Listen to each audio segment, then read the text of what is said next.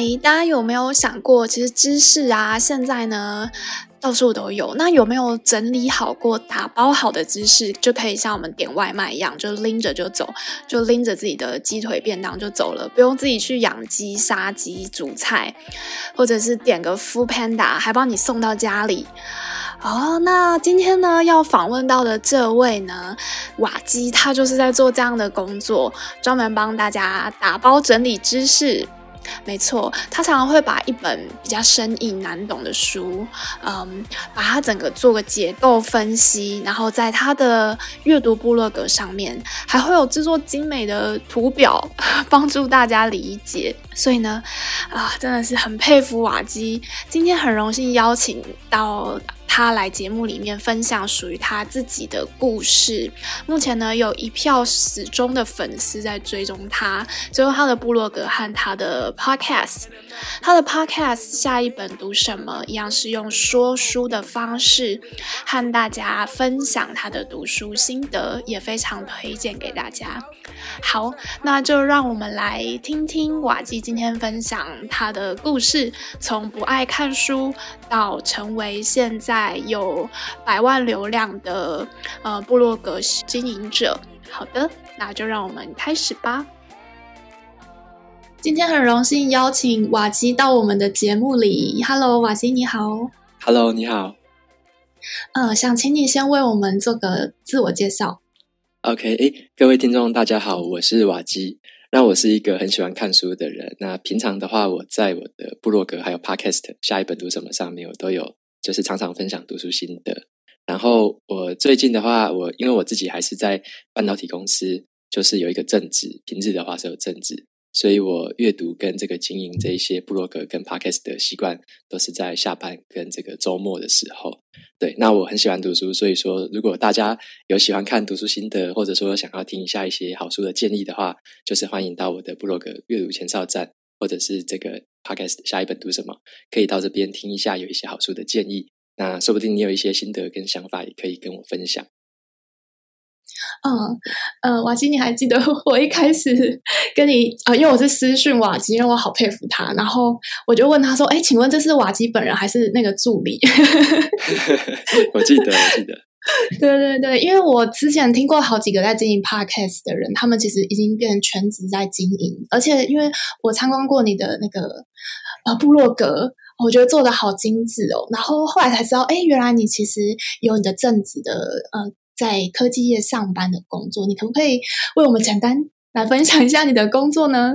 我的工作，大大家应该都会有听过，就是我是在那个啦半导体的，算是制造业最大的那家公司上班，嗯，就是台积电了。嗯、那在那边上班的话，其实我是在台南的厂区。那台南现在那个厂区，我在的厂区是算是那个最先进的那一个工厂，生产现在最先进的产品这样子。那平日的话，平日的话就是在公司上班，那就是利用一些闲暇的时间跟周末的时间，在经营一些其他自，因为我自己喜欢很喜欢看书嘛，所以就把这一些自己学到的东西啊，看到的东西再分享出来给大家，这样子。对，工作的话大概是这样。对，哇，很厉害！高科技产业听起来就压力超大，为什么你还可以有这些时间做斜杠青年呢？嗯、像我们公司。嗯，应该说压力大的话是一定的啦。我觉得可能不管在什么产业，可能都会有他属于他自己的压力或自己的困难了。那我们公司的话，同样的也是有很多挑战跟困难。那我自己是比较这样看待，就是说压力是一定在的。那我是比较倾向于把这些事情转换成挑战，就是对我们自己的挑战。因为主要目的还是让这个整个工厂跟我们的整个生产可以顺畅嘛。所以最终目标是这样子。那中间遇到的都是算是挑战。我自己的话。算是说用这个阅读的方式，跟做一些其他比较轻松啊，比较比较我因为我自己很喜欢就是东搞西搞的嘛，然后喜欢去弄一些新的科技啊，然后碰一些新的一些技术。那利用闲暇的时间做这些事情，反而是有一点帮助我做到舒压的效果，就不会觉得说呃工作压力太大了，然后回到家之后还持续的在想这些事情，反而会有一个。呃，另外一个管道去想另外的事情，去接触一些比较轻松、那比较愉快的事情，这样子就是有一个不同的转换的效果。所以我觉得这样子的一个呃生活方式，反而是可以让这个压力有一些平衡，有一些抒发的效果在。对，嗯，我听到了 growth mindset 成长型的那个思维，这样子是。是 对，那我其实很好奇，因为我之前对你有呃部分的了解是，听说你在呃看书的部分一开始是接触到理财书籍，然后慢慢打开进入书籍的世界，是不是那个数钞票数太多，赚钱赚太多？就是 没有啦，开玩笑。我想问你，就是打开书籍的这个契机，嗯，OK。嗯、我自己的话，我之前之前曾经有回想过，就是说为什么我到了这个年纪，我大概是三十岁哦，才开始真正的很喜欢读。在三十岁前，其实包含在公司、在学校是没有没有这么喜欢读书的，根本也也不太看课外书啦。对，然后这那时候是有一个契机，是在于说，因为在公司，我那时候大概在公司进入了第五年吧。五到六年的时候，嗯、那也算是有一点资历了。那也有一些呃收入的话，一直因为我都一直存钱而已，我没有那时候还不会投资，嗯、所以我那时候就开始在想说，好像身边同事啊，或者说一些朋友有在做这方面的事情，可能包含说有些人做股票啊，有些人做选择权，有些人做其他的投资管道。那我那时候就有一点兴趣，就觉得说，好像自己这个钱放在定存也是这样放着，那是不是有其他的这个？呃，操作模式可以让我的这个获利，或者说让我的这个累这个累积的这个金额可以再更高一点。所以那时候有兴趣投，就是学投资啦。那因为我本身的，那是不是被我猜对了？有一点，对，是被你猜对了。对对对，从从这个时候，从这个时候才开始有一点想要。呃，那那时候也不是想要看书哦，我那时候一开始是想说，先跟哪一个老师，什么哪一个老师比较厉害这样子。Oh. 对，那因为我本人的话，又是有我稍微保守一点呐、啊，我的我的态呃生活态度，或者说我之后采取投资的态度，稍微都是比较保守一点的路线，所以我那时候也没有说很照进的，马上想去学什么课程，或者说想交什么学费之类的。那我那时候刚好有一个也算是缘分吧，我们公司有一个算是学长，那他在不到四十岁的时候，他准备要退休了。那那时候就很好奇，他就诶，为什么他可以这么早？就退休，而且他也是有家庭，那也是什么有车有房之类，反正就是也一切也都准备好了。那也是在很早的一个时间点想退休。嗯、那我们大家其实就很好奇，一直一直问他嘛，你到底有什么诀窍？因为我们都知道他他有在投资股票市场，所以就一直问他说：“喂，你有什么诀窍？”那他后来因为他可能也要离职了，所以他觉得说这算是他留给我们的一个很好的礼物，他就办了一个 一个免费的那种讲座，他自己还准备了一些教材。然后就在嗯嗯，就是在分享给我们，就是有一个讲座的时段，然后大家就去学。那学一学就发现，诶，他讲的理念真的是很认同。他讲的比较偏，就是呃指数化投资的这个概念，跟资产配置的概念。嗯、对，然后你就可以知道说他实际的操作是怎么样，因为他就是完全完全很无私的跟你讲，因为他毕竟他要离开了，那之后可能大家碰面的时间也不多，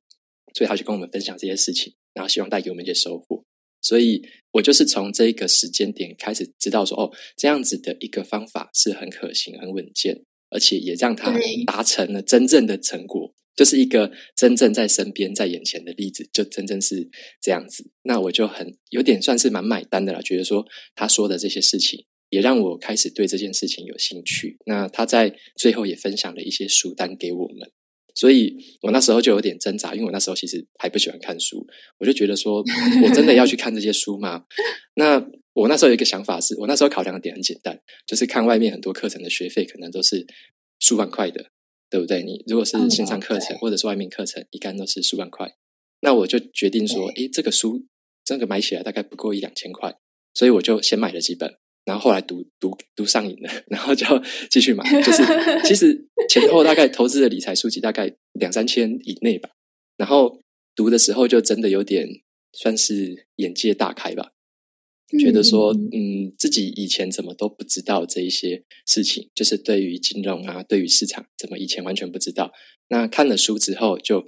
嗯，因为我看到看了好几本书，可能书单的话，我之后可以再推荐给大家。就是看了之后，真的越来越来越有一种，就是自己很无知。然后原来金融市场是这样子在运作的。那原来可能诶不做选择，不做呃不做短线进出啊，然后不选股什么什么的策略，其实在长期来说是好的。然后也慢慢的让我觉得投资是一个长期的策略。那我后来也把这些投资的算是投资的哲学或投资的心法。转回到我的人生跟我的职业上面，有点像是把，因因为我觉得投资其实它，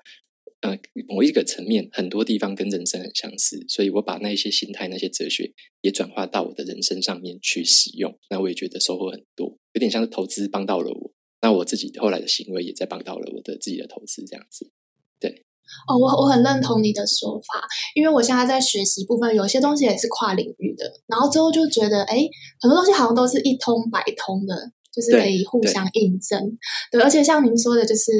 股票跟就是 他人生的起起伏伏真的很像，什么时候该放手，然后什么时候 要去克服心理上的一些就是想法，或是别人呃的想法。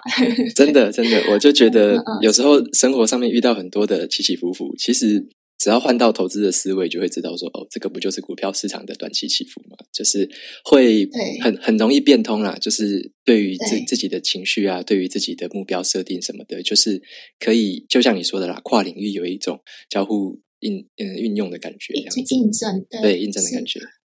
嗯，哎，那我可以问一下，你刚刚说你其实，在打开书籍之前还有点犹豫，我觉得好有趣哦。你的忠实听众们听到一定会觉得，哈，原来你有这个时期。那到呃到现在是什么原因让你开始去经营书籍心得的部落格？OK，嗯，我那时候其实，在读前几本的投资理财书的时候，读的超级慢的，因为呃之前没有习惯嘛，嗯、那也不懂得怎么样有效率的读书。或者说，怎么样叫做读懂一本书？所以，嗯，我那时候一开始的时候是先傻傻的先读了前几本，那发现自己的效率跟读的效果还没有这么好。我那时候还没有做笔记哦，就单纯读，嗯，大概了解了很多的内容，但是还没有消化完成，消化成自己的东西。所以后来，我就在，因为我喜欢逛 PTT，之前我喜欢逛 PTT，那我就在 PTT 的这个书版那个 Book Book 书版上面。哦，有看到大家有推荐一本书，叫做《如何阅读一本书》。那很多人都说这个叫做是学习阅读的圣经，所以我那时候也是蛮蛮有兴趣的，而觉得说好像真的也从小到大，从从出生到三十岁，好像没有学过认真学过怎么样读书，除了读读读那种教科书之外，没有学过怎么样去阅读一本书籍。所以我那时候就找了这本算是经典的一本书来读，《如何阅读一本书》。对。那从那一本书，我希望我可以学习到怎么样真正的读懂，怎么样阅读，那怎么样读得深呢？因为我那时候觉得读得太浅了，所以我希望学到怎么样读得深。嗯、对，所以我就从那一本书里面算是开启我的对于阅读的认识。对，那那一本书其实相对来说是比较难一点的，但我那时候是比较耐着性子慢慢的读。我那时候读超慢的那一本书，我可能前后可能读了两三个月，而且我第一次读不懂，我后来还重新回去看了第二次。所以总共他大大概读了两次的时间，对。那读完之后，oh. 在里面有一些概念让我觉得我必须开始写作，我必须开始把笔记写下来。Oh. 对，oh. 对，对，是里面的概念有点启发了我。因为作者他有提到说，嗯，很多人读书可能单纯是为了娱乐，那这是一种娱乐是，是是也不是说不好，就是说读书有很多效果，娱乐是一种。那休闲可能休闲就娱乐是一种嘛，那有些人是为了提高自己的理解。那有些人是提高对于某一个方面的领域的知识的认识，嗯、那有些人可能是想要透过里面的东西改变自己的心态，做到一些算是心灵成长的效果。嗯、那或者是改变自己的人生观。那有些单纯是看就是很多一些前人长辈的一些经验经验谈，或者是他们成功失败的一些事情。对，所以它的效果很多。那我觉得我自己有抓到其中几个效果是我想要的。那我发现说这个作者他在讲这些事情的时候。他有一些建议，就是说建议你可以把东西写下来，甚至是分享给别人。那跟一些前辈，或者说分享给一些也喜欢读书的人，给他们这样子的一个资讯，说你读到了什么，你学到了什么。那有时候你从他们身上得到的回馈，有时候可能会让你更开启一些你的一些其他的想象或其他的认识。所以我那时候决定说，我试试看来写一下我读完书之后的心得。所以我。第一本，呃，前一两本的书籍，我就是写了这本书的心得，我试着去写。那我发现写了之后也蛮有效果的，因为我的记忆力，其实我我不知道，我不知道是我自己而已，还是大家记忆力，就是可能读完一本书，你一个礼拜不复习，应该就忘了差不多了；两个礼拜，应该你就记得里面很少的事情。所以我我是我大概三天就忘了，三天就忘了，差不多啊。你如果如果没有去回想，没有去写，很、对啊、很快很快就忘了。所以我。我我昨天晚餐吃什么都忘了，有可能，有可能太习惯了。对 对对，所以大概是这样的原因啊。所以我写了前几篇之后，觉得已经很有帮助，所以我就开始决定说，我就继续的写下去，再试试试看不同的书，再把它写下来。结果发现这个收获是呃超过我的想象的，所以我就觉得说，这个是我应该可以去做的事情，这样。呃，我想要听完这一段，给你几个回馈。第一个就是，我觉得你在讲解这本书也对我帮助很大。谢谢。呃，因为我呃刚好是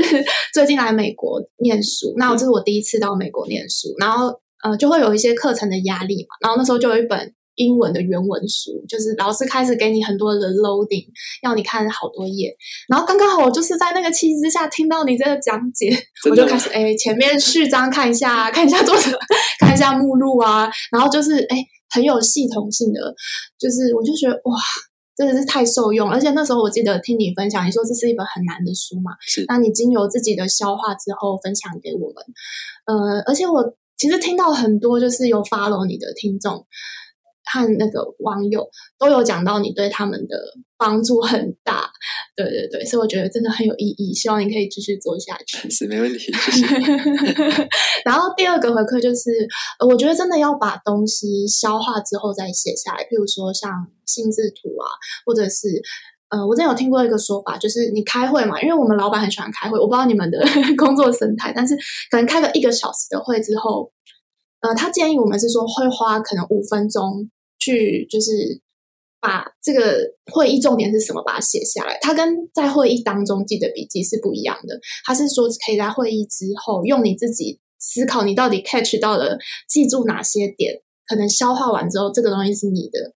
对，就跟你呃的这个读书的心得整理可能有一点点异曲同工之妙，但是又不太一样，就有点像是呃你吸收之后怎么样输出再输入这样子。是是是。就像你说的，我觉得回想这件事情是对于记忆，算是我认为最有帮助的一件事情了。像你说会议之后回想写下来，那或者是读书之后回想写下来。我看了一些脑，就是关于脑部研究书籍的，都是在讲这件事情。回想的话，有记有助于你提取记忆，然后提取的过程中，其实也巩固了记忆。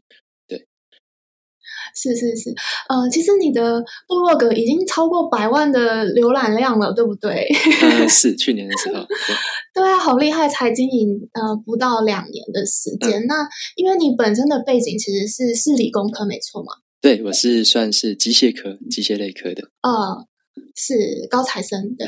那其实你没有这个做自媒体，或者是其实没有行销或品牌经营的背景。但是你目前又经营，比如说脸书粉丝团、IG，然后，而且你是不是你的后来的部落格是自己架设网站的嘛？你可不可以跟我们分享一下你怎么架设？你的网站非常有质感，谢谢。对对对对，可以跟我们分享这个有点像算是跨领域的这个经营吗？可以啊，可以啊。嗯，我自己的话，你说行销跟品牌，其实我是没有什么，那时候没有什么概念啊。我现在其实。嗯嗯，应该也说没有没有真正很深入的去读这方面，或者说研究这方面的事情，但是大概知道了，大概知道行销品牌相关的，大概有一些比较粗浅的认识。那我是觉得我我一开始的呃理念是比较回归到对我自己的帮助，那下一个是对于可能读这篇文章读者的帮助，所以我自己是一直坚持在这个上面呢。嗯、那。呃，也不是说这样子就不会去顾行销或者是品牌，而是说它有一个核心的价值在，让我一直前进。内容对 内容对内容在，那在让我一直前进。那其他的是算是辅助这样子。那你说这个在建立网站的部分，那时候对我来说算是蛮大挑战的，因为自己也从来没有见过网站嘛。但是对啊，我算是从其实我大部分的学习是从这个网络上学习的。尤其是网站的部分，其实在国外有，国外国内都有很多的一些前人，他们都有分享过很多很优质的内容，所以从光是从网络上这些内容就可以学到很多关于架网站的事情。那我呃也也必须承认，就是说花了好多时间在上面。对，光是这个研究跟这个找资料、消化资料、过滤资料的时间是非常吓人的。对，那但是 但是我觉得我那时候之所以会愿意这样子投入，我那时候其实有点把这个东西当做一个，算是有点像这个专案，或者是说当成一个人生的游戏，嗯、就是有点像是一个、嗯、一个关卡，一一道一道的关卡，那一格一格的大魔王被我击败这样子。嗯、所以我那时候，嗯、因为其实架网站这件事情牵涉到好多的技术层面的事情，那我也是一个一个关卡克服，慢慢的一个东西一个东西架起来学起来这样子。所以算是你说自学是没有错，就是完全是自学。那现我现在其实也是持续在学，就是架设这两年多来，我中间也一直在学很多新的技巧跟新的技术。有一些东西我还没有把它放到我真正的网站上，之后也会再把网站做一些的调整跟升级，就是大家可以再期待看。对对，好的，非常期待。我我看到那个网站好羡慕，整个很想。也有点想要 开始研究，因为我觉得 Medium 用起来还是不太，就是你会想要有自己那个的风格，是排版，是是，对啊，对啊。我一开始是在 Medium 了，嗯、那 Medium 我好像是先用了大概三到四个月的时间。我我那时候之所以一开始写文章，我没有直接跳到网站，其实也是因为它的门槛高。那另外一个是说，嗯，我还不确定我这个写下去会不会持续写，嗯、所以我先用一个用一个最小可行产品的一个方式去试了。那先写了前几篇文章，觉得说这个事情是我想要做的，那我就再多写一些，发现真的是我很喜欢做的。那我后来才开始去想说，我怎么样用自己的网站，有自己的一个 domain name，那去经营这件事情，才慢慢的再去嗯、呃、学习那一些架网站的事情，这样子。对，嗯嗯嗯。嗯对，就是自学，其实也算是一种，呃，因为你有提曾经提过，就是你你甚至把经营部落格当成一种休闲娱乐，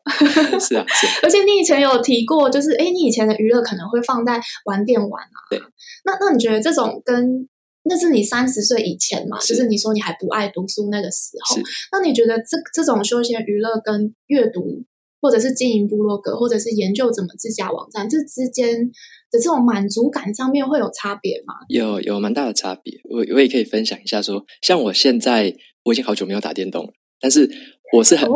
我是超级喜欢打电动，而且也很会打电动的人。就是在三十岁前，其实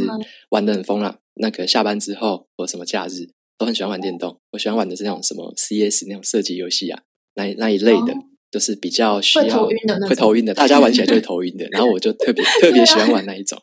对，那那一种我玩的特别 擅长这样子。对，那在之前的话，就是度过这样的人生嘛，三十岁前就度过这样的人生。那后来接触到了阅读跟开始加网站之后，其实因为其实有一个契机，就是因为有学到学到投资这件事情，所以投资跟我们讲的事情是说。嗯我对一个投资标的，是必须看它长期，我看的是它二十年、三十年之后会给我的报酬。OK，所以投资有一个这样的理念在，所以我们投资的话都会看长期的。那对于到人生也是一样，我在做这件事情，或者说我要投入心力、投入金钱，呃，去买某个东西，去花钱在某个东西上面，或投入时间也是很宝贵的嘛。你投入时间在某一个事情上，你看的是不是它二三十年后会给你的收获？或带给你的一些好处。嗯、那如果这个投入是在二三十年之后会给你好处的话，那这就是一个很好的投资。所以我那时候就是开始这个心态上，在学习投资之后有很大的一个转变。所以我就会考虑很单纯的，你可以比较嘛，就例如说，嗯、呃，投入时间单纯在打电动这件事情上，可以带给你一些休闲娱乐跟短暂的满足感。但是在后面的这个你打电动打完之后，你要睡觉的时候。通常会来的应该是叫做愧疚感吧，或者是一个罪恶感，觉得说，哎，怎么花时间又在那个上面了？可是当当下是很开心的，这没有错。那所以说，对，电动是这件事情。那另外一个是我如果是以阅读、写作，或者说我做一些网站的一些呃东东搞西搞的都没关系。但是我会知道的是，我花的时间跟我花的精力，在未来的可能几好几十年或好几年内，可以带给我的应该是一个很正面的一个帮助跟成长。所以在做那件事情的当下。也是会觉得说，算因为我把这件事情当成是我的一个休闲嘛，那也当做我学习跟成长的一个、嗯、一个管道。所以，当我阅读、写作之类的时候，我同样花的这个时间，也会带给我一些精神上的一些消遣，或者说精神上的一些放松。那但是在之后呢，假设说我当天做完了这么多事情之后要睡觉的时候，我得到的并不是愧疚感，而是我得到的会是说，嗯、哦，我今天其实成长了一些事情，改变了一些想法。明天的话，我还想要再学更多，嗯、改变更多。所以这两个东西在做这两件事情的时候，我开始会感觉得到这两个很明显的差异，所以就是这个变化之后，会让我就是知道说我当下想要在做什么事情是对我未来会有帮助的。这样，嗯嗯嗯，好的，真是很棒的分享。那哎，其实我一直想问一个问题，就是。因为一般在看书，我们都会阅读一些理论的东西，然后跟真正实践务实的实物上的东西，这中间的 gap，我想知道你是怎么就是做到的？因为很多人都会觉得听起来就是很心灵鸡汤，或是什么一堆什么，然后原子习惯啊、子弹笔记啊，很多人都会讲。但是我看到就是你都是自己可以把它实践的很好。对，那一般人觉得这种缺乏执行力的原因，或者是你你到底是怎么做到的？我呃，我自己对对我读的书籍会有一些定义啦，就是因为我一定是想要解决我生活上某个问题，或者我遇到了什么困难，那或者是我想要学什么新的东西，所以我会去找相关领域的书来读嘛。那读完之后，其实当然会想要把书里面的东西用在生活上面。所以我自己的话，我自己基本的一个原则是，如果我读完这本书，如果它里面有一些好用的呃建议或好用的一些行动的一些指南。我至少会采取一个，甚至有时候以上一个以上的一个建议，然后拿来我生活中实际去用用看。对，那像大家之前应该有看我分享过一些子弹笔记相关的事情，那我就会把子弹笔记这件事情实际上写写看，那也会把它写完之后，再跟书里面的一些，呃，就是他书里面会有一些建议嘛，说怎么样做好，怎么样做比较不好，所以就会做一些对照，那把自己的这个子弹笔记的这个写法或者说用法。再去做一些调整，所以这个是算是生活上，我一定会把书里面的内容拿到生活上面去用用看。那有一些想法是变成说是一些概念上的一些转换，例如说你刚刚有说的叫做成长心态。那在读完类似成长心态这样子的书籍之后，也会试着在自己生活上遇到困难的时候，用这个书里面的想法去思考看看，说，诶，这一次可能我会议怎么主持的这么不好？那这个会议主持不好，是因为我的能力不足，还是说因为我要抱怨自己，还是说我用成长的心态去思考，说我下次可以怎么做，做得更好？这次哪边有问题，那下次怎么样改进？所以就是会把书里面的一些教我的事情套用到我的生活或者是工作上去做一些应用看看。那通常会发现说这样子的转换是很有很有报酬，就是这个收获是很好的。那也会带给我自己很多改变。所以我觉得读书这件事情是带给自己持续性的改变，因为我们一开始的模样。嗯、呃，不一定是最，嗯、呃，怎么讲？不一定有发挥自己最最好的潜力，所以我觉得读书可以让我一直改变，然后可以引发出我一些原本我想象不到的潜力，这样子。对，嗯，好像很多想法又不就同时又一直互相激荡。对，会会这样子。嗯，那可以请你跟我们说一下你子弹笔记课程的这个契机吗？好哦，那呃，子弹笔记课程是这样子的，因为我之前写过。呃，部落格上面有写过两篇文章啊，分享了一个是我使用了那个半年之后，嗯、还有一个是我使用一年之后的心得跟感想，也是我实际、嗯、实际使用之后的想法了。那分享这些文章的时候，刚好有一个在高雄的一个算是职业训练中心的这个那个工作人员，他就有跟我联络。那他也是我的那个忠实读者了，嗯、所以他有跟我联络说，他有觉得这个东西可以帮助到很多刚踏入职场。或者说即将想要进入职场的这些年轻学子们，所以这个职业中心那时候邀请我去做了第一次的这个讲座。那我那时候其实也蛮惊讶的，就是哦，原来这样子的东西是有可能可以帮到好多人的。所以我也有点算是有点对自己许下一个承诺啦，就是好，我想要试试看这样子的一个讲座。虽然我。以前从来没有做过类似的事情，就是我我没有就给自己的一个挑战，挑战也是一个新的挑战。对对对，那那时候就接受，那还也还好，因为我自己我觉得有一些好，呃，算是以前的一些经验带给我的帮助。例如说，我们主管们在公司其实有受过很多的内部训练，那这些训练都是有很厉害的讲师来教我们。什么分组互动啊，或者是一些分组的实作练习，哦、所以所以马上就可以应用上去。对，我已经上过了好多好多的课程，那大概知道说怎样的课程是有用，呃，有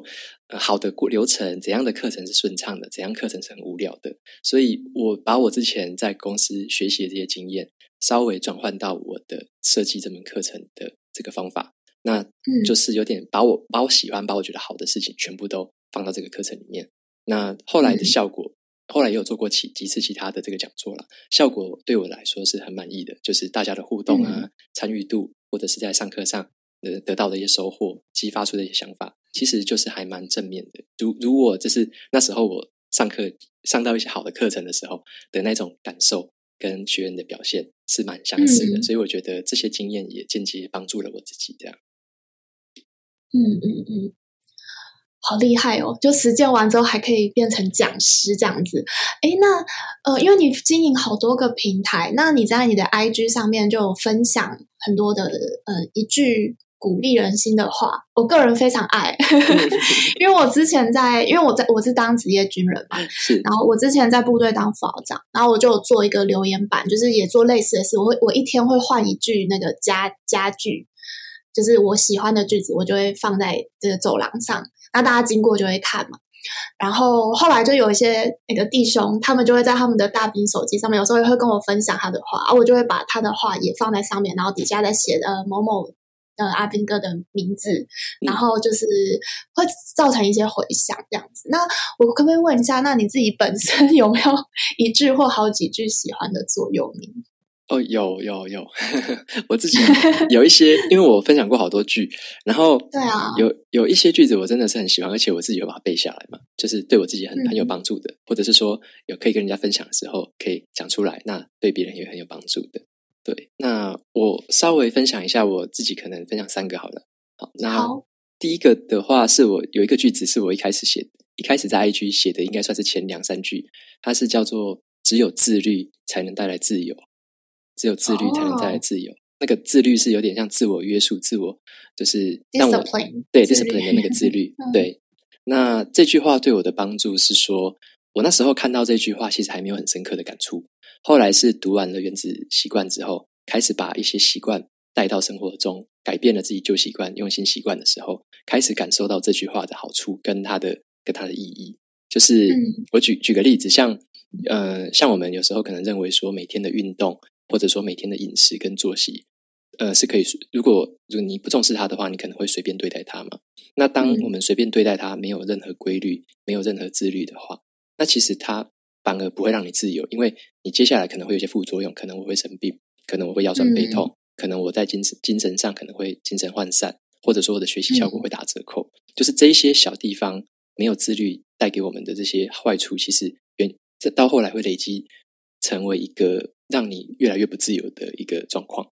那反而来说，就是反过来说，就是说，如果我有每一天坚持自律，做一些好的习惯、小的习惯，那坚持的去做。虽然当下觉得说好像自己又在遵守 schedule，又在遵守这个行程表，它好像有一点点在约束自己的样子。可是其实小用从小范围的去约束自己，长期的话会让你自己更自由，因为你会发现一些好的效果开始出现了，健康啊、专注力啊，或者说你的学习效果什么的，好的好的状况出现了。那好的状况带给你的效应就是说，你可以更自由的去选择你想要做的事情，更有效率的去选择你想要尝试的新东西。所以有点像是一个因果，算是一个因果关系啦。先有自律，才会有所谓的自由，这样子。对，嗯，非常有感，非常同意。你 应该也有很有感觉，在一起在军队里面，应该也是这样子一个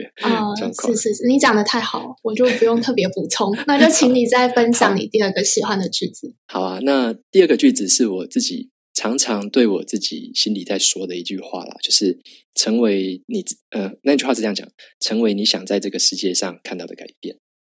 成为你想在这个，哇，这这句很有那个诶对 ambition，就是很有愿景。对，很有愿景。这好像我记得好像是甘地还是谁说的：“成为你想要在世界上看到的改变。” oh. 那他给我的意义是这样子。我我自己刚刚也有分享过，说阅读会带给我改变嘛。嗯、那我会觉得说。嗯，其实现在网络上资讯超级爆炸的，会看到好多好多，看起来好像是什么股教名师啊，或者什么股票达人，还是一堆很多的一些、oh. 很有 很有声量的一些人。那看他们的时候，会觉得说，诶，这样子的这个是不是包装？就像你说的，是行销而已，还是是品牌经营而已？嗯、还是说他们是很会在做这些包装？那我会觉得说，对于我们自己而言，对每个人自己而言，我们想要的应该是对自己的改变。对，就是自己能够朝着自己呃想要的，或想朝着自己觉得有意义的方向去改变。那我自己会认为说，嗯，要改变世界最好的方式，其实是先改变自己。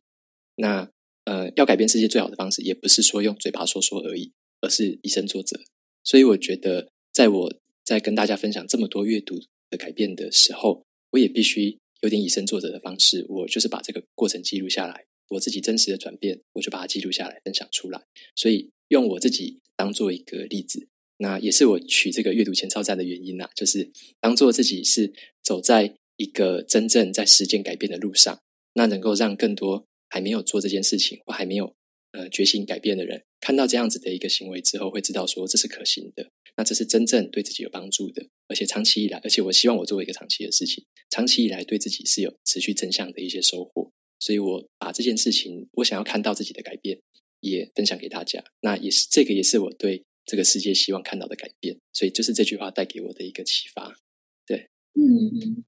好的，对我也很有启发，谢谢你的，谢谢你的分享。那，诶，你刚刚还有说到第三个吗？哦，还有第三句。那第三句是我、嗯、呃最近看的，最近呃分享出来的一个句子，然后没想到那个超级爆红的，很让我很意外啦。那个是贾博士说过的一句话，嗯、他是说，呃，你的时间有限，那不要浪费时间去过别人的生活。哦、这句话，哦、对对，那这个对我的启发也是很深刻，就是。因为渐渐的会知道说，时间其实是非常非常宝贵的资产。除了钱财之外，时间其实是太宝贵了。时间是有限的，那钱财可能是无限的，对不对？那时间有限的情况下，呃，一点一滴的在过去嘛。那要生活的模式是，只是照着别人给我们的指示去做事情，还是说你只是照着呃大家都这么做，所以我这么做？所以有时候在一些行为的选择上，或者说在当下目标的决定上。会对我有一点改变的，就是我会开始决定说，我想要呃选择一些是我希望呃我自己想要的事情，或者我自己期望看到的改变。所以我会有呃比较把这些自主权抓回来，决定说自己该做什么，选择什么样的生活，过着比较属于是跟自己真正想要的东西比较 aligned 的，就是比较对齐目标对齐一致的这样子。对，那这句话的话也会让我一直记得，因为像贾博士很早就过世嘛。那也会 让我有点警惕啊，就是说，嗯、呃，这样 就是人生说不定，说不定，因为我我其实还有一个呃哲学思考，是我可能随时会挂掉。我我有时候无聊，哦、对无聊就会想说，其实人生无常，我可能明天就挂掉了。那我如果明天就挂掉的话，我到今天为止做的事情，是不是能够带给这个世界一些好的影响、好的帮助？如果是的话，那我就是问心无愧。我如果明天挂掉，我也不会觉得有什么嗯、呃、遗憾的地方，这样子。对，我的思考是这样，所以可能每一天会尽可能的善用多一点的时间去做真正呃我觉得有意义的事情，所以也是这句话带给我的另外一个启发是在于这样，这样就是珍惜时间啊。这句话好像讲的很简单，但是做起来不容易。对，没错，我觉得可能在呃我国中、高中听到珍惜时间就哦珍惜时间 啊，现在就又有不一样的感觉这样。而且我是在大学的时候听过那个交友成本这个概念。嗯，然后也就认真的在思考，就像你刚刚分享的，就是你把时间投注在哪些人，或者你要听哪些人的话，他们会不会左右你？对，对对。好，那刚刚你有提到现在就是 好多各种的资讯哦，其实我觉得有些人都哎，好奇怪，可以出来卖课程，到底是怎么样？我指的意思是有有一些那种。招摇撞骗的成分就一定有的啦，对，一定有的。对对对对对对。那哎，我们不谈那个，我们谈的是，如果在资讯这么混乱跟爆炸的时候，你你会怎么专注在你觉得自己要的东西上？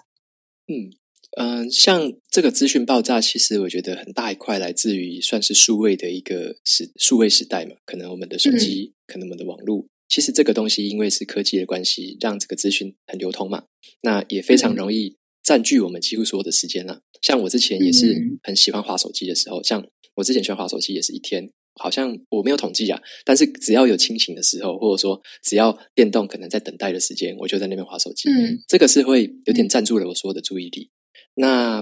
哦哦，这边也可以分享一下，就是说，像要回到自己的注意力来说，我之前有读过一本书，也蛮推荐给大家的。这本书叫做呃《深度数位大扫除》吧。这本书，嗯，对，嗯、那大家有兴趣的话，也可以到，呃，我也可以提供这个链接给 show notes 上面。那这本书给我的一个启发就是说，它让我知道说，数位工具其实它的本质上是好的事情，就是数位让这个资讯流通，本质上是很好的事情。嗯、那我们要转换一个心态，就是嗯、呃，尽量不要用单纯消费者的心态去使用这些产品，因为消费者的心态会变成说，尽可能的去看娱乐，尽可能的去去吸，就是去看去读而已。那把很多的时间都花在这个上面，你就只是看而已。那反而要转过来想的是说，数位工具其实也可以是当成一个生产力的工具。要把它当做是，哦、是，是，是对，把它当做是自己去利用它的工具，有点像是说，像我，呃，假设说这样好了，我在经营社群媒体，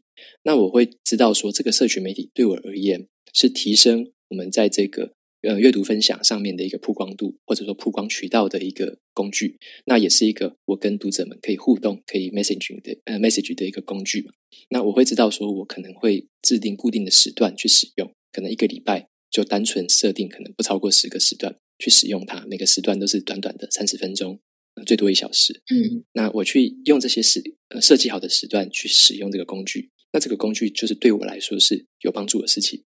那如果我我另外一个呃以前的思考就是变成说，社群媒体好像就是拿来当娱乐的，所以我会无时无刻在上面滑，嗯、那无时无刻在看，可是看完之后有点像是嗯玩玩电动或者是 做完娱乐之后的一个空虚感。对，那这样子的话，就是比较比较没有这么好的一个使用方法。对，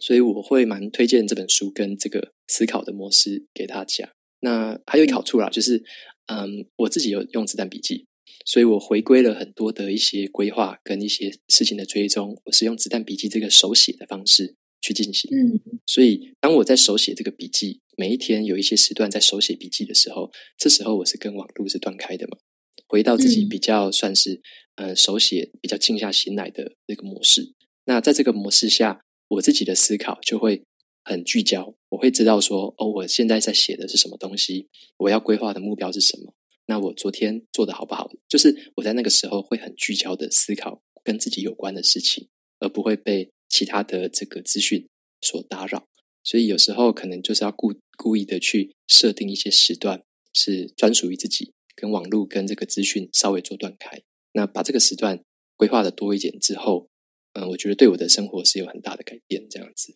好的，那呃，我在逛你的部落格的时候，就发现，就是你把一些就是，譬如说跟博客来。连接的一些购书回馈金啊，全部都转入作为公益的用途，而且你还会定时去公告，就是哎，这个公益的钱啊，就是很明确的，就是把它放在网络上。然后再加上你曾经有分享过，你想知道如果不是为了钱而做，能够创造出什么样的价值？那我时候看到我就觉得哦，很感动。而且我有看到一些网友的回馈，就是说他们也会希望去 follow 你做这样子，就是做公益的这个。的这样子就会想要比较，对，所以你觉得目前经营到现在，你有找到刚刚那个创造出价值的这个问题的答案吗？呃呃，某些程度上来说是一定有的。就是我我那时候做这件事情，其实是受到一个蔡依晨医师的一个启发啦。蔡依晨医师他也是喜欢分享读书心得，嗯、那他也是做一样把捐款全部都，那这个回馈金全部都捐出去的效这个这个方式。那我认为我必须也要做这样子，嗯、是因为我自己也有在帮助一些家福那个基金会的小孩子。嗯、那我知道说他们很需要帮忙，所以我也想希望把这样子一个比较基本的一个呃大家购书之后的回馈回馈给这些小孩子们。对，那我那时候之所以说要思考一件事情，就是如果不是单纯为了为钱而做的话，我可以创造出什么价值？就是因为我希望在那时候在建立部落格的初期。就是不要一心只想着说怎么样的去赚钱，因为在初期的话，其实投入这个部落格的这个成本是相对低的，在初期的时候流流量不高的时候，所以那时候我会比较在乎的是，呃，我所写的内容，我所分享的内容对我自己的帮助是什么，以及对读者的帮助会是什么。那我只要不要再去思考呃钱这件事情的话，我现在的感受是说，我会很真实的会去记录自己呃读完书之后的收获跟感触。呃，比较不会为了说，好像说，有时候可能有些媒体他会为了博取眼球嘛，那可能会在标题下的非常耸动，嗯、一些农场标题，或者说在文章的内容就是加入了一堆的心灵鸡汤还是什么的，就是单纯为了这样子的话，会有点偏离了，呃，我想要呃分享的这件事情的本质。对，这个这个这个本质会变。那当然也不是说流量不重要，而是说这个核心的本质还是要先抓住。那我抓，当我抓住了这个本质之后。我在持续的做，那所带来的流量或者是其他的效果，有点像只是随之而来的事情而已。那我的核心价值、核心的一个内容，还是可以持续的前进。对，所以我我自己的一个收获算是这样子。那把这个东西分享出来，也就呼应到我刚刚讲的事情，就是成为我想在世界上看到的改变嘛。我希望说有一些时候，嗯，把这些好的事情分享出来，让大家可以看得到，那也知道说世界上有人在这样努力着。那后来我也看到好好几个部落格也有用我这样子的方式，有他们有寄信给我说，可不可以也沿用这样的方式？那我当然是很乐意可以去使用。那所以其实渐渐的有一些部落格。是用这样的方式把这些基本的回馈金回馈给这个其他的基金会或其他他们想要帮助的团体。那这个是我觉得，诶，我好像也对这个社会造成了一些改变。这样子是我觉得蛮有蛮有成就感的一件事情。对，对啊，会非常的有成就感。哎，那你有没有什么印象深刻的网友给你的回馈？应该很多。应该蛮蛮多的，对。对，你你的你的回馈让我很印象很深刻。像为什么？有有有，因为像那一次我在这个，因为你是在这个脸书上面的那个私讯嘛，那对，你是用这个留言的方式，那个那个语音留言的方式，所以那是好像也是我第算是第一次还是第二次看到有那个读者们就是用这个语音留言的方式留言给我，所以我就有点惊喜。然后那时候就听就觉得。哇，原来那时候我其实你讲的让我蛮感动的，所以我那时候也想说，诶，快接受一下你的这个邀约，觉得很有意思，这样子。对，你的你的留言是让我印象非常深刻的一个语音、留言，对。谢谢你，我对啊，我也很开心你会接受我的采访，因为我真的是，你知道是什么鼓励了我吗？就是古癌那时候不是有在做专访，他说他邀约周杰伦，我想说哦，他敢邀，那话，我也来邀一邀看好了。想说被拒绝就算了，但是我觉得我很开心，就是你愿意接受我的采访。不会不会，也很开心，你可以 邀请我，谢谢。嗯，好，OK 那。那那想要问一下，你有没有做过觉得对自己最佳的投资？这个答案是阅读吗？这个答案应该毫无疑问的，一定是阅读。OK，我 我，自己对阅读，我觉得它是一个最最便宜划算的投资。真的是最便宜划算的投资，有点。哎、嗯欸，其实我真的觉得书卖的太便宜了，太太便宜了，太便宜了，真的。嗯、对对对，所以我自己的想法是说，当我们可以掌握这个阅读的方法跟诀窍之后，其实可以一，呃，一方面是可以省下很多钱，一方面是可以学到很多，嗯，人家包装好的东西之外，你学不到的事情。所以，阅读这件事情的投资，就等于是对自己一个很好的投资啊。嗯嗯嗯，好，那我可以问一下，你这个阅读习惯是怎么建立的吗？还是你就是打开之后就一头栽进去就掉进去了？你有没有给那些就是哎，可能现在听完你访问觉得哦，阅读真的是件好事，但是到底要怎么去建立阅读习惯？就还没有这个习惯朋友，你有没有想要给他们什么样的建议？OK，嗯，我觉得可以参考那个之前有一本书叫《原子习惯》，里面有提的几个诀窍了，我觉得也可以参考一下。像是，嗯，他有讲到几个诀窍，就是例如说，第一个是让这个习惯是显而易见的，你就会比较好坚持。嗯。所以我自己的做法是，我在我的这个床头柜，我本身就有放几本书。那我蛮多时候下班之后的阅读，其实也是在我睡觉之前，睡觉之前的半小时到一小时，我可能就会拿我床头柜上面的书来读。所以它是一个显而易见的习惯，会让我一直看得到这些书在这边，然后我会可以很快的去拿起它。那还有一个诀窍是说，让这个是让这个习惯是轻松而且可以执行。所以，对于一开始还没有习惯的朋友来说，可以先阅读，不要一次阅读那么多，也不要一次阅读那么久。你可以挑个可能十分钟的时间，然后只读里面的可能二十页或十页，看你的阅读速度。所以，就是从小的部分开始累积。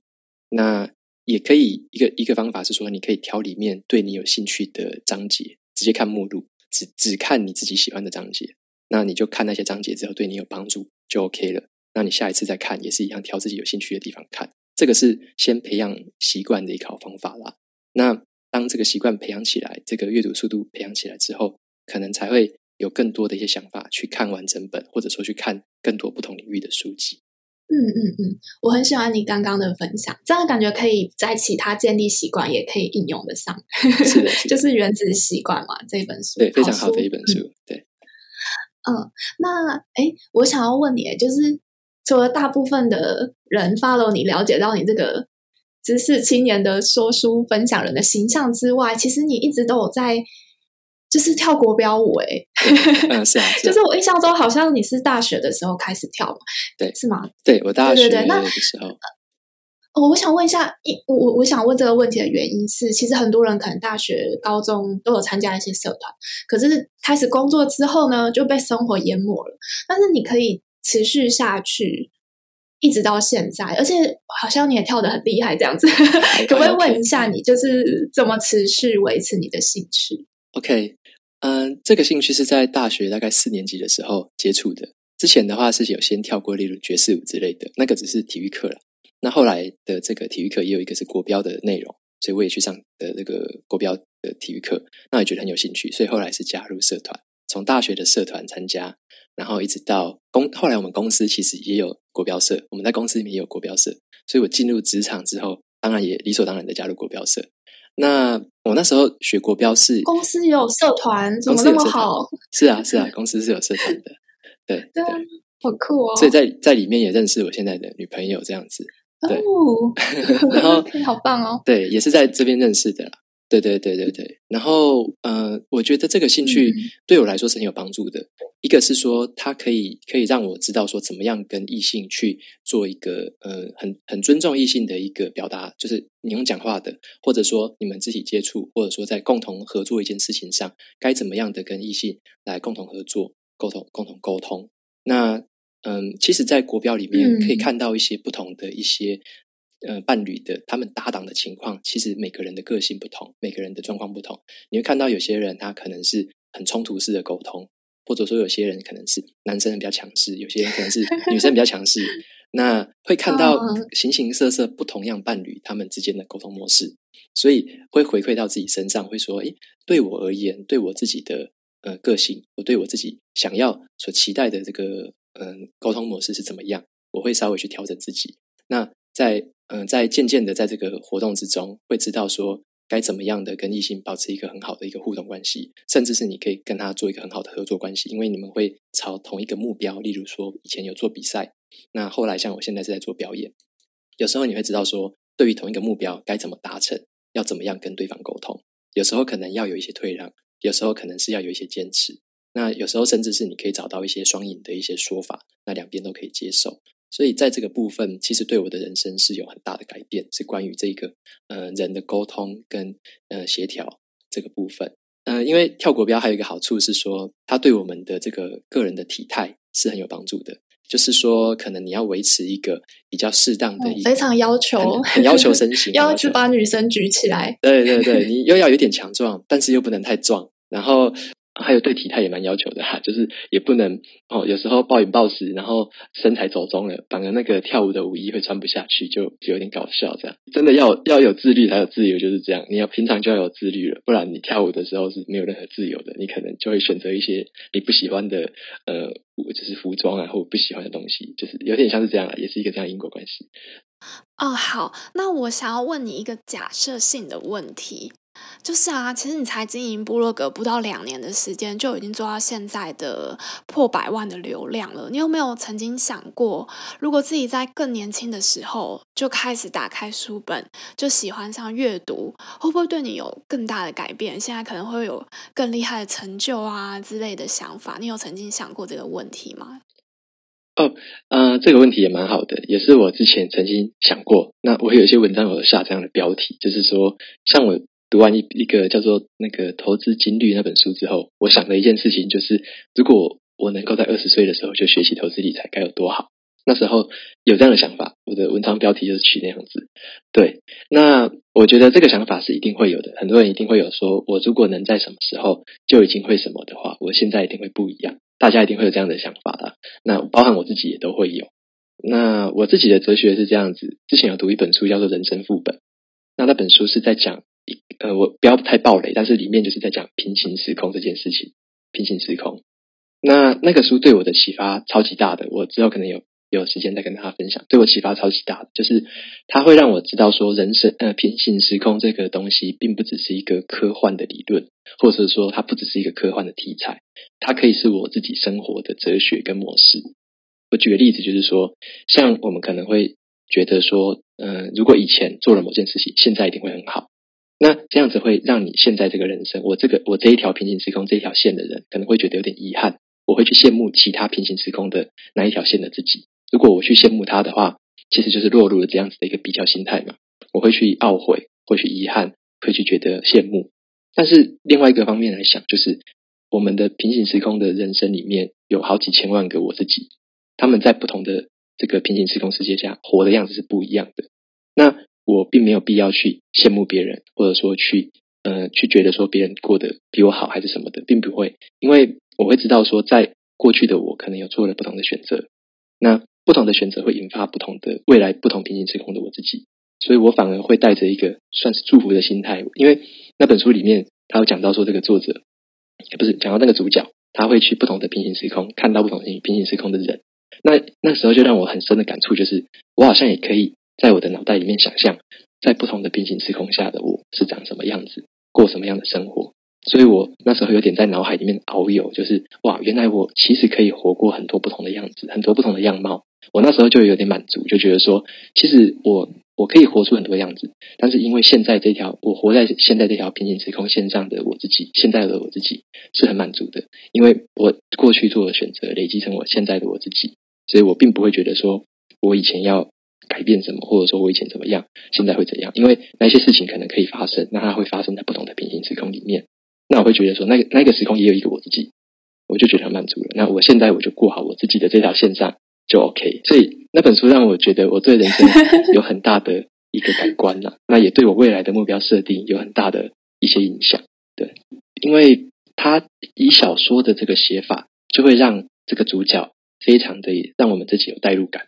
所以会完全很很投入在里面，知道说哦，原来在不同的人，在你看到自己不同平行人生的时候，那个当下的想法跟情境是怎么样，然后会让那时候就让我有很深的感触，这样。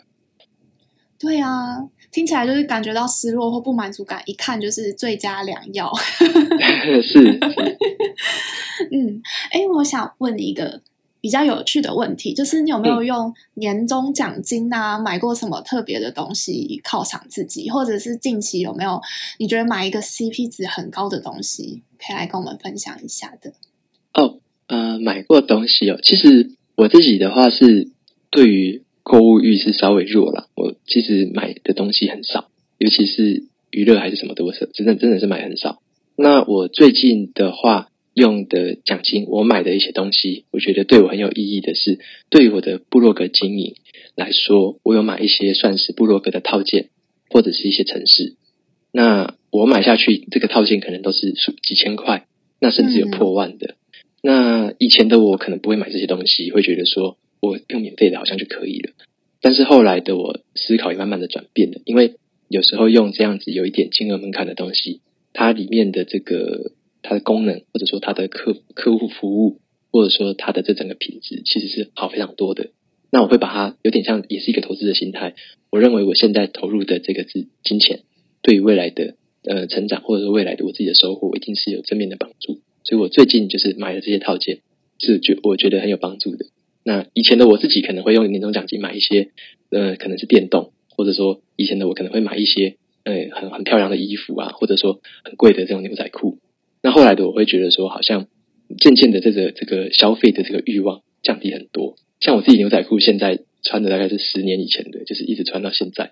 对，就是都没有换过之类的。所以对于物欲来说，哎，开始慢慢的身材都都没有走样。哦，这这也是一个对约束自己的一个好的吧，好的武器吧，对，自律的自由。是是是是是。嗯，好，那最后想请问你一个问题，就是对于刚毕业要准备进入职场的新鲜人，有没有什么样的好建议呢？OK，嗯、对刚进入职场的话，嗯、我自己的建议是这样子，因为我觉得工作这件事情对于一个刚毕业的人来说，它的重要性是可以培养我们很多的技能，